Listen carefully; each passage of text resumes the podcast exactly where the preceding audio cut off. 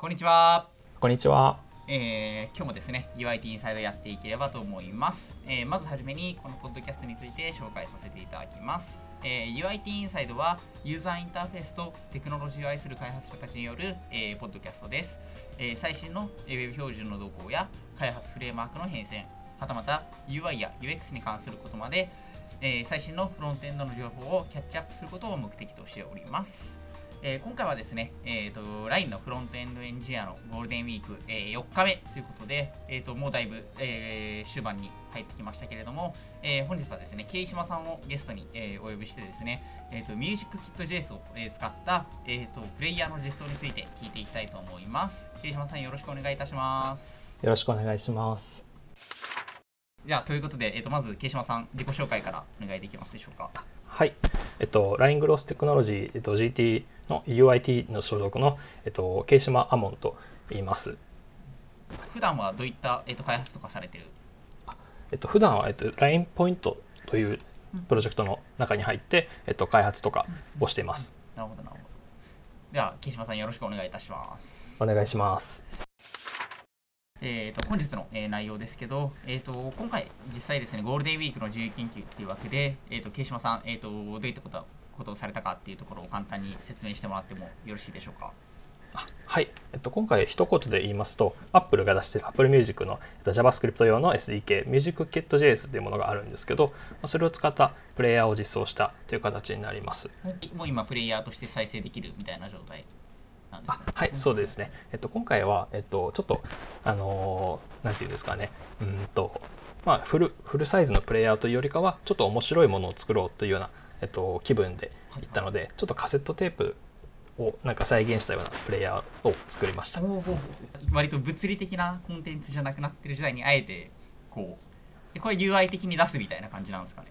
あそうですね UI 的にもですしあとは、えっともう挙動的にもカセットテープを、まあ、結構なるべく再現してみようということでやってみました。簡単に画面を共有しているんですけど、はい、とまあ、こんな感じでログインしますと。とユーザーが自分のライブラリに登録しているプレイリストの一覧がこのように出てきます、はいはいでえっとそうですね。例えばこのチルハウスというプレイリストを再生しようとしあちょっとすいません。えっと何でもいいんですけど。例えばこのプレイリストを再生しようとした時に、えっと、こんな感じで再生が始まります、で、えっと、もちろんカセットテープなのであの曲ごとの頭出しとかっていうのはないのであの自分で早送りしてこ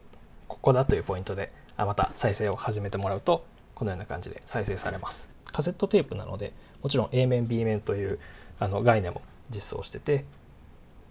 まあこの中あの B 面の方も再生できますよっていうような感じ。結構、まあ、見た目 UI 的にもそうですけどこれはカセットテープっぽい挙動は自分で実装したっていう感じなんですか？あそうですね。結構あの CSS とか HTML とかを頑張ってこの見た目あのカセットの中のなんていうんですかねくるくる回ってるところとかも、はいはい。えっと、ちゃんとみなんかカセットテープっぽくなるような速度感とかあとはこの中のあのテープの残量がちゃんと再生に応じて動いていくみたいなところも再現してます。なかなか面白い初めに選んだ曲が120分以上の曲再生できないっていうのに出るのもめっちゃ面白いですねそうです本当はここを出さない方がいいかなと思ったんですけどあえてやっぱここはなんか出しといた方がなんかカセットテープ感出るかなとか、あとはなんかこう自分でなんか昔だとミックステープとか作ってるみたいな話も聞いたのでなんかその辺とかもなんかまた思い出すような感じになればいいなと思ってこんな感じにしてます。結構ノスタルジーな感じで、はい。なんかこれって、えっと見てる人がアクセスできるデモとかってあったりしますかね？あそうですね。これはえっとぎあの普通に公開しているものなのであの全然皆さん見ていただいて大丈夫だと思いま了す。解です。では後でその URL も、えっと掲載しておこうかなと思いますのでぜひぜひちょっと触ってみてもらえればと思います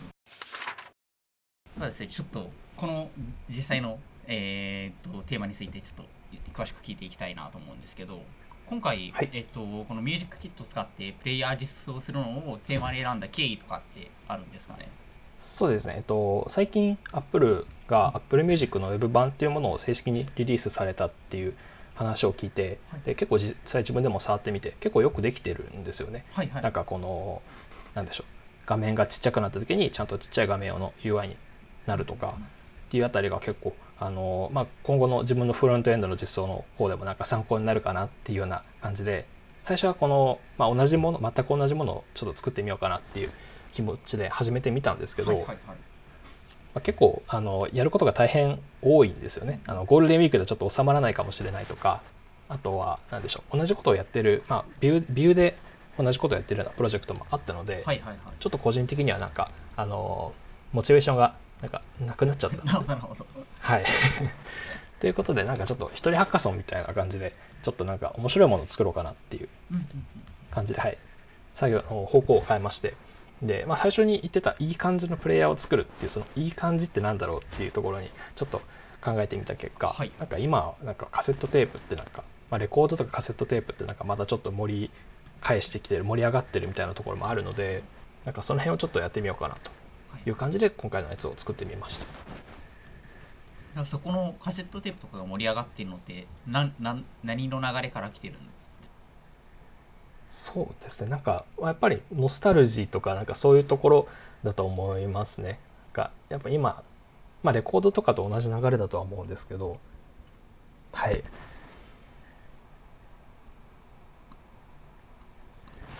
今最近はもうみんな割と物理的なコンテンツを持たないでサブスクとかで曲聴いてる人も多い中であえてそのその基盤を使ってカセットテープっぽく作るっていうのは結構面白い取り組み。あ。これ技術的にはアンギュラーで実装してるんですか？あそうですね。えっと Angular とタイプ Angular タイプタイプスクリプトとか Angular で実装してます。LINE だとアンギュラー業務で使える機会ってそんなに多くない気がするんで割とゴールデンウィークにそうですね触るには結構いいというか。はい。なんか普段普段触れない分触る機会になるのは結構いいですよね。そうですね。ちょっと気持ちが切り替わると言いますか。気分転換になるというか。ですね。なんか React Vue 書いてるとまあいつもの業務じゃんって気持ちになってしまうっていうのもやっぱある程度あるかなと思うんでうちらの場合特に Vue.js とか書いてると、まあ、業務じゃんってななるところもあるかなと。はい。ですね、あちょっとあ使われてる技術の方について詳しく聞いていきたいと思うんですけど、えっと私今回の慶島さんの見て初めてこの MusicKit ってやつ作っえーあのえーが作られてるのを知ったんですけどざっくりと教えてもらってもいいですかね？これがどういったものかっていうのあはい、えっと、MusicKit.js っていうのは、えっと、まあ、公式のドキュメントには、ああの Apple Music Player to your Web App ってあるように、えっと、まあ、Web アプリに Apple Music のプレイヤーを埋め込むようなものっていうもので、えっと、Apple 公式で、えっと、配布されている SDK になります。でえっと、こちらを使うには、まあ、Apple の、えっと、デベロッパーのアカウントが必要だったりとか、ちょっとハードルはまあ高いっちゃ高いと思うんですけど、えっとまあ、それを、まあ、通り越してしまえば、あとはあと数行のコードだけで曲を再生できるようなものとなってます。ミュージックキットって結構最近出たやつなんですか？それも結構前からあったのはあったって感じそうですね、ちょっと僕の記憶があんまりほな あの曖昧なので、ちょっとそこの辺までは具体的にはわからないんですけど、なるほど。なるほど。でいやまあ Apple のアカウントさえあれば初めの申請さえしてしまえば使えれるって感じなんですね。そうですね。これってなんか単純に Apple Music 用のその接続なのか音声の取り扱いも含めてやってくれるようなライブラリなのか。あそうですね、えっと、Apple Music の API のアクセスと、あと音楽の再生も含めて全てやってくれるようなものになってます。なるほどなるほどなんか再生以外だとどういった操作とかができたりするんですか？例えばプレイリストの作成とかあとはまあ曲の追加とか、はい。曲の削除とかも確かできた気がします。と基本的に Apple Music の API につなあのでできるものであればほぼ全てのことができるかなという認識です。結構高機能なのは高機能な。そうですね。ただちょっとドキュメントが、えっと、微妙なところがあありましてなあの、まあ、全てなんなんて言うんでしょう。あの我々のフロントエンドデベロッパーがよく見るような NPM だったりとか GitHub でよく見るプロジェクトの、えっと、ドキュメント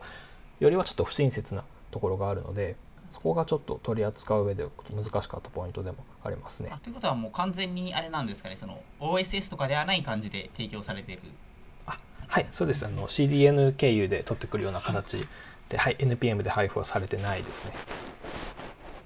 じゃあもう普通に Apple のデベロッパーサイトのドキュメント見て、えー、と使っていくって感じになるっていうところですね。はいそうなります。という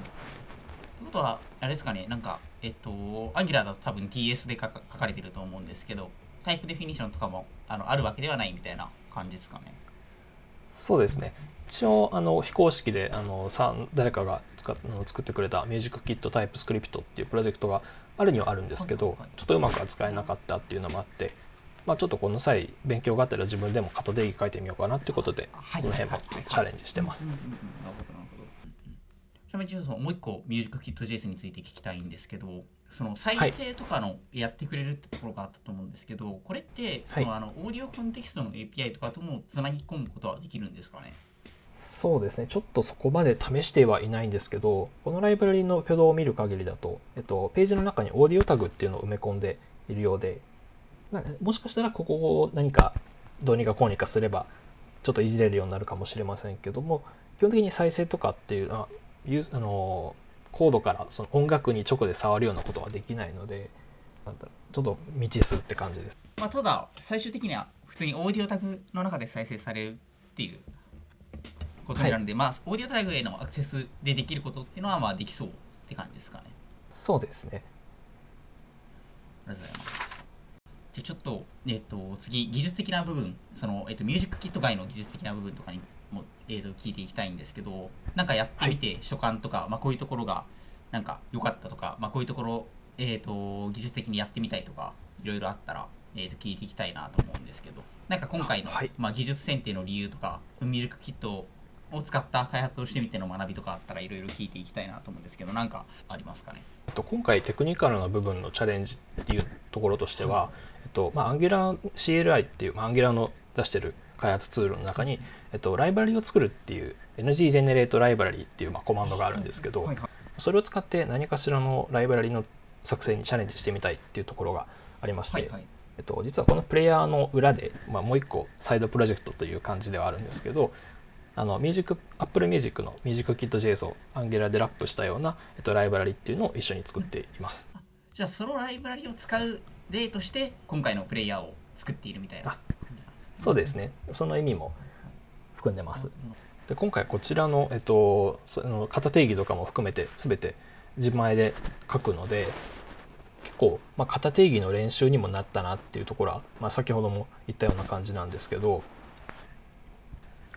結構ななんでしょうね。あの、まあ、どうどういうラップの設計をしていくかみたいなところは結構今回作る上で悩んだ部分でもあってまだちょっと正解が見えてないところでもあるんですけど、はいはいはい、なんか難しいなと感じた部分ですね。まあ、どこまで隠蔽するかとかって感じですかね。それでいうと。そうですね。あの結構なんかこの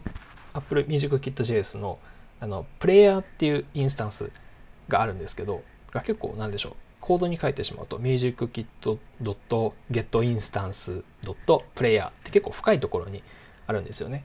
でそれを結構毎回あの素で書くのも大変だろうなっていうことで今回はちょっともう少し簡単になるような感じで